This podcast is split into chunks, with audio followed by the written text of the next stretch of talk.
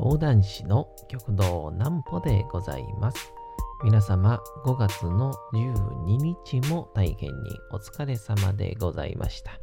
お休みの準備をされる方、もう寝るよという方、そんな方々の寝るおともに寝落ちをしていただこうという講談師、極道南歩の南歩ちゃんのおやすみラジオ。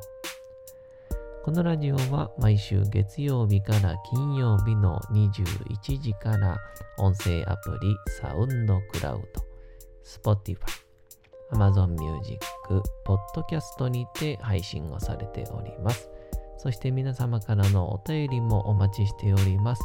お便りは極道南歩公式ホームページのおやすみラジオ特設ページから送ることができます。内容は何でも結構です。ねえねえ聞いてよ。なんぽちゃんから始まる皆様の日々の出来事や思っていることなどを送ってください。えーご希望の方にはなんぽちゃんグッズプレゼントいたしますので、住所、お名前もお忘れなくと、えーいうことでございまして、さあ、本日、えー18時に、え緊急告知というですね、まあ自分でハードルをガンガン上げたので、まあ見事に、まあ、下をくぐったんじゃないかなという、え感じでございましたけども、えー年季明けの記念の会がですね、えー大阪の緊急事態宣言の発令とともにですね、えー伴って、えー YouTube 無料生配信に切り替えることとなりました。えー全国津々浦々全世界で、えー見れることになりますが、中身はちょっと一風変わった内容になりそうです。えーその内容を今日はここでもお伝えしようかなと思います。先にこちらのコーナーからいきましょう。なんぽちゃんの明日は何の日？さて、明日が5月の13日ですね。1886年の5月の13日。日本初の新婚旅行。坂本龍馬、お龍の2人が宮崎県と鹿児島県にまたがる、えー霧島連山の主峰高千穂の峰に登頂をしました、えー高千穂の峰の山頂には神々が日本列島を作り出した際に用いた矛が逆さまに、えー突き立てられていることで以前から知られており、えー私はお寮の前で刺さっている矛を抜いてみせましたと坂本龍馬自身が後日姉に宛てた手紙に記していることから坂本龍馬とお寮の夫婦も実際に矛を見たとされておりますと。えちなみに当時高千穂の峰の高千穂の峰は4人金星の山とされておりましたが2人が霧島蓮舫を訪れたのは寺田屋事件で負傷した坂本龍馬の慰安旅行の一環、えお龍は、えー負傷をした坂本龍馬の看病をしていた。お龍が坂本龍馬を慕う気持ちなどからお龍は断層をして坂本龍馬についていき龍馬と登山案内人の生死を振り切り登ったとのエピソードも残っております加えてこの時の高千穂の峰への登頂を含む、えー二人の薩摩藩への慰安旅行が日本初の新婚旅行だったと捉えられております。余談ですが、高千穂の峰の山頂にある鉾、天の坂鉾は火山の噴火で折れてしまい、現在残っているものはレプリカとされておりますが、オリジナルの絵の部分は今もまだ地中に残っているそうということでございますね。いいですね。この坂本龍馬とお龍さんの物語は、どれをとっても素敵ですね。うん。まあ、そんなこんなで、まあ、あ今回ですね、私、極道南歩の、えー、年季明けの講談会がですね、まあ、本来でしたら、えー、5月の29、30日の土曜、日曜で、まあ、14時、17時、14時、17時で、まあ、計4公演で、まあ、えー、玉州先生をはじめ南郷兄さん、そしてうちの師匠、そして、えー、二丁拳銃の小堀さんにも、えー、ゲストで、えー、来ていただく予定だったんですが、まあ、緊急事態宣言が、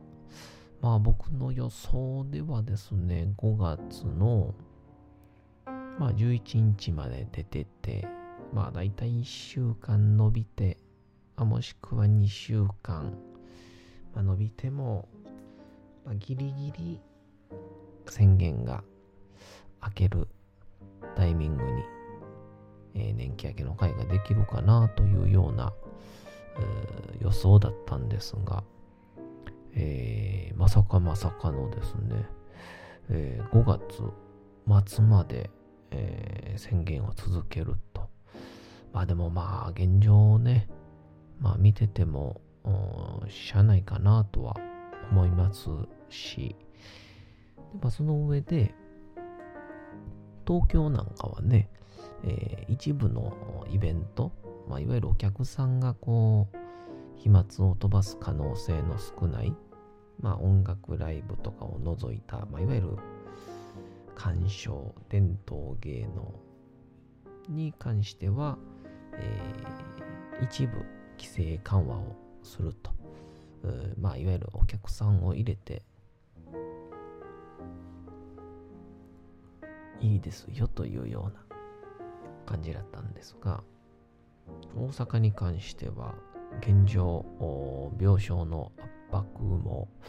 抑えられてないということで、え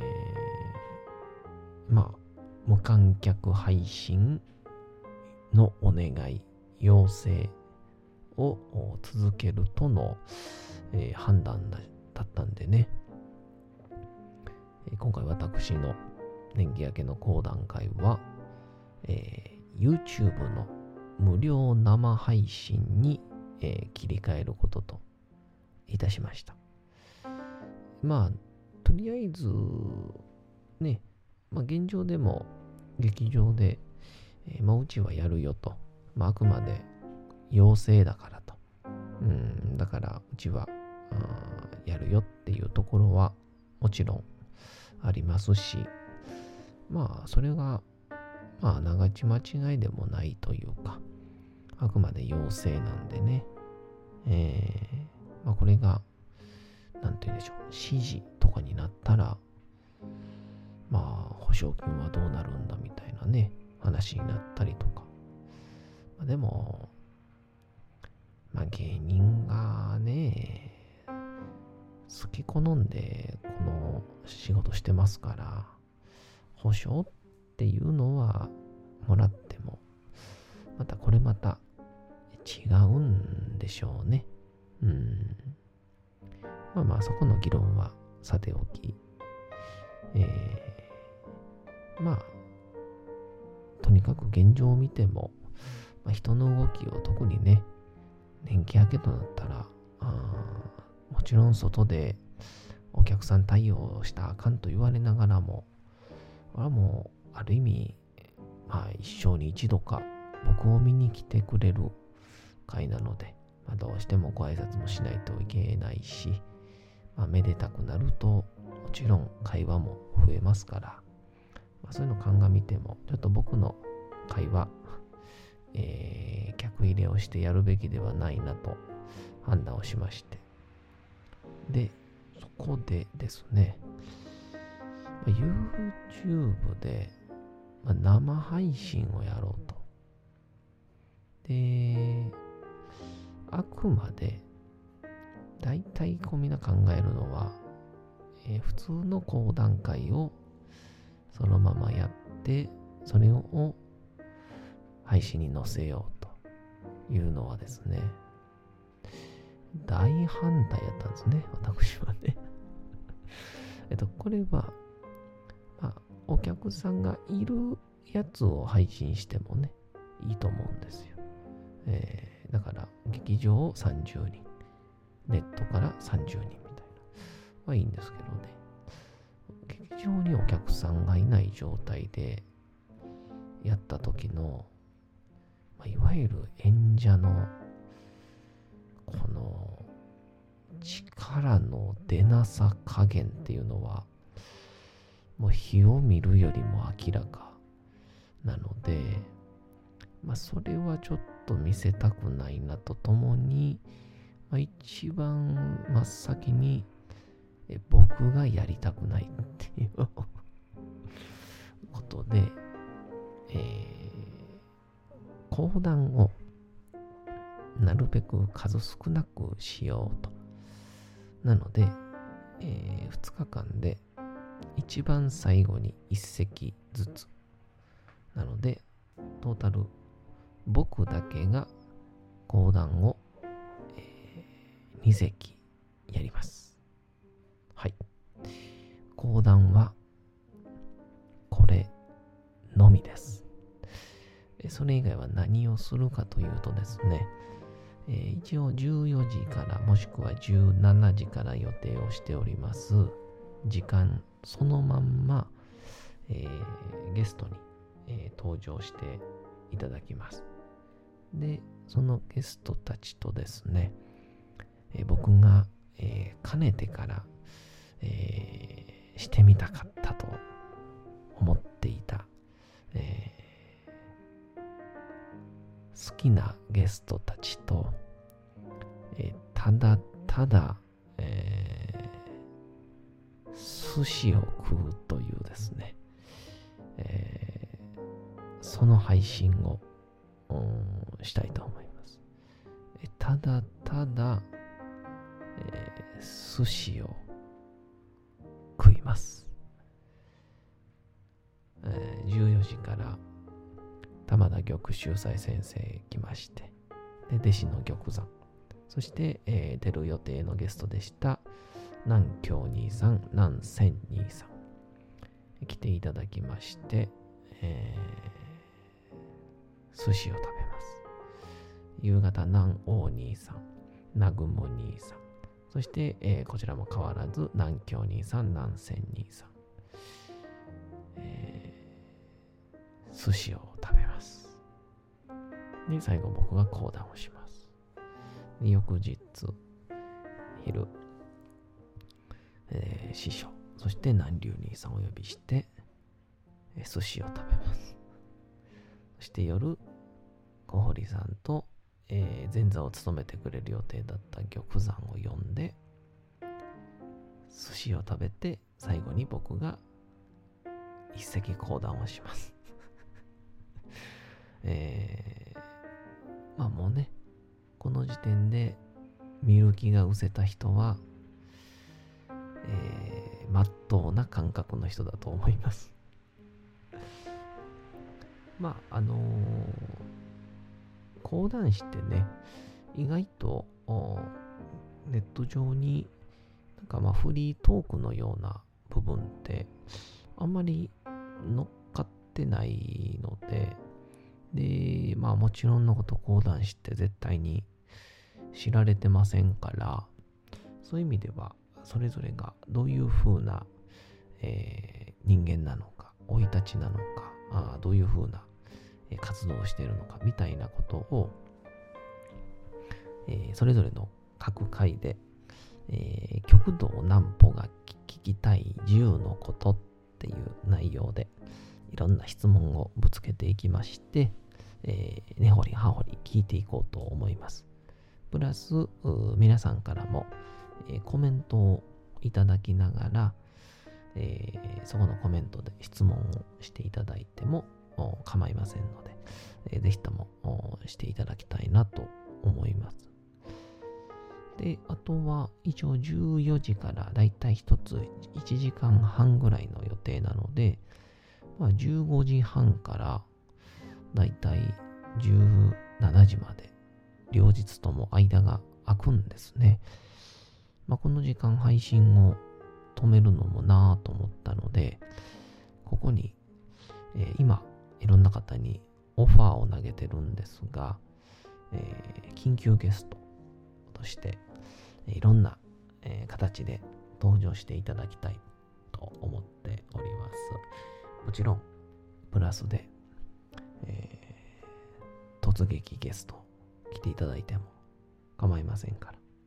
なんとかさん、あの日、無理やり行ってもいいらしいですよと言って、いろんな皆さんからもオファーしてもらっても構いません。当日、まあ、30人ぐらい来て密にならなければ大丈夫なんじゃないでしょうか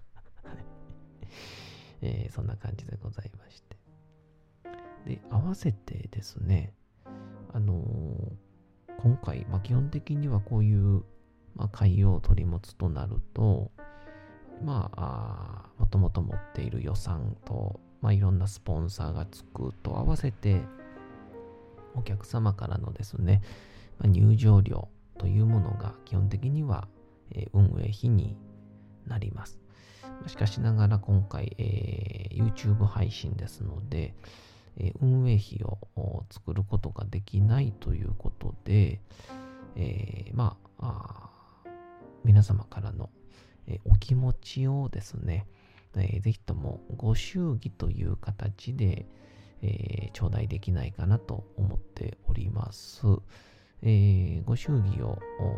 するホームページ、え、私の、え、極道南歩公式ホームページから、えー、ご祝儀を送ることが可能です。申し込みできます。で、その際に送ってえー、くださった皆様には、えー、私の極道南歩特製のマフラータオルと、えー、南歩ちゃんシール、そして直筆の、えー、お手紙を添えて、えー、返信を、御礼を送らせていただこうと思います。ですので、えー、ちょっとこう、ご祝儀を送るページが、えー、ちょっとショッピング用の、えー、サイトをちょっとうちのプロデューサー、アリカの方がセッティングをしてくれましたので、ちょっとわかりづらい可能性もあるんですが、えー、まあ、流れに、えー、従っていただければ、えー、ご祝儀を送っていただいて、えー、返礼品を送るという形に、えなっておりますので、え、どかどか、あもし、え、ご余裕の、え、余裕のある方は、え、ご検討いただければ幸いです。そしてもう一つ、え、この年季明けの会は一つ挑戦をしようかと思っております。えー、ツイッターにおきまして、えー、ハッシュタグ、なんぽちゃんデビューというですね、えー、このついたツイートを、えー、全部で1000ツイート、えー、目指そうじゃないかということで、えー、見つけ次第、えー、随時どんどんリツイートをしていくような、えー、形で、えー、やっていきますので、えー、5月の29日、30日、えー、極道南歩がゲストと寿司を食う無料生配信、えー、どうぞ両日14時からでございます。お楽しみいただけたらと思います。それではお次のコーナー行きましょう。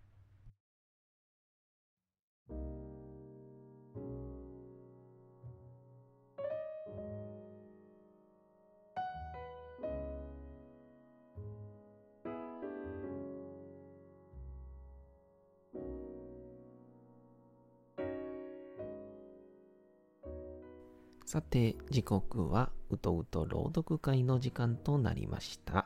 皆様、小さい頃眠れなかった時に、お父さん、お母さん、おじいちゃん、おばあちゃん、お世話になっている方に本を読んでもらった思いではないでしょうか。なかなか眠れないという方のお力に寝落ちをしていただければと、毎日様々な物語、小説をお届けしております。さて、本日もお読みいたしますのは、えー、ショートショートからですね、こちらでございます。先導者というタイトルでございます。まあ、どういう風な内容かお楽しみいただけたらと思います。それでは本日もゆっくりとお聴きください。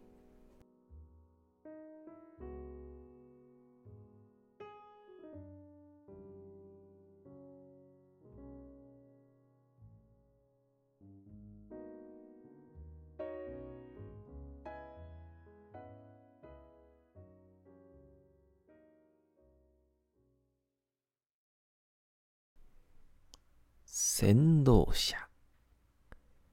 作カラン。男は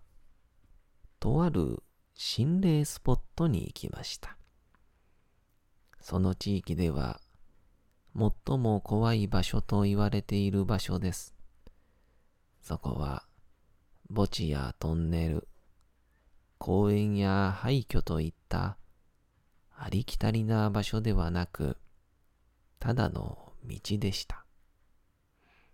閑静な住宅街にある、ようやく車が2台通るような小さな十字路。その真ん中が有名な心霊スポットです。そこに行って帰ってきた者はいないと言われています。その交差点では、数十年前に交通事故で亡くなった方がいたそうで、若くして亡くなられたからか、強い怨念がそこに残されてしまったという何ともありがちな話があります。しかし、この話のオチはまだ先なのです。実はその男、奇跡的に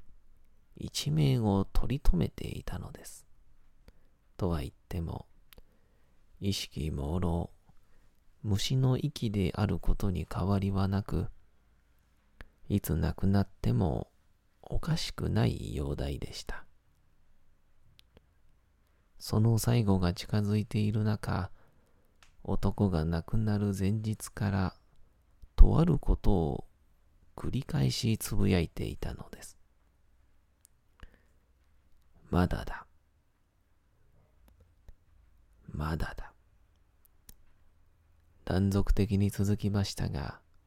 翌日の朝には止まってしまいました。そして男は身寄りもなかったので、弔う人もなく、一人寂しく生きました。しかしその恨みは強く、事故現場に居座ってしまっているそうです。話を戻しましょう。そんな心霊スポットに向かった男は、ちょうど午前2時に到着をしました。交差点の真ん中に立ち、何が起きるのか、恐怖と好奇心がせめぎ合いながら待っていた。しかし、何も起きなかった。男は残念がって、